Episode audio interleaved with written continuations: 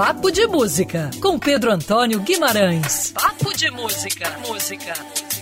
Seja muito bem-vindo a mais um Papo de Música aqui na Band News FM. Desta semana vamos falar de samba porque o palco do Dumont Art Bar está recebendo é, o grupo formado por Pedro Miranda, Paulino Dias, Pedro Amorim e também o Alfredo Del Penho, o Samba de Fato, que vai estar no próximo dia 19 de dezembro, lá no Lapa Gávea. A apresentação começa às nove e meia da noite com uma homenagem a Paulo César Pinheiro na celebração dos 70 anos do compositor, poeta, escritor, romancista. Vai ter livro lançado esse ano, vai ter filme lançado esse ano também, o Paulo César Pinheiro. É, algumas músicas como Samba é Meu Dom, Samba de Dois, vão ser apresentadas nesse show que é a partir das nove e meia da noite lá no Lapa Gávea ou no bar o Dumont Art Bar. A apresentação varia de 20 a 40 reais.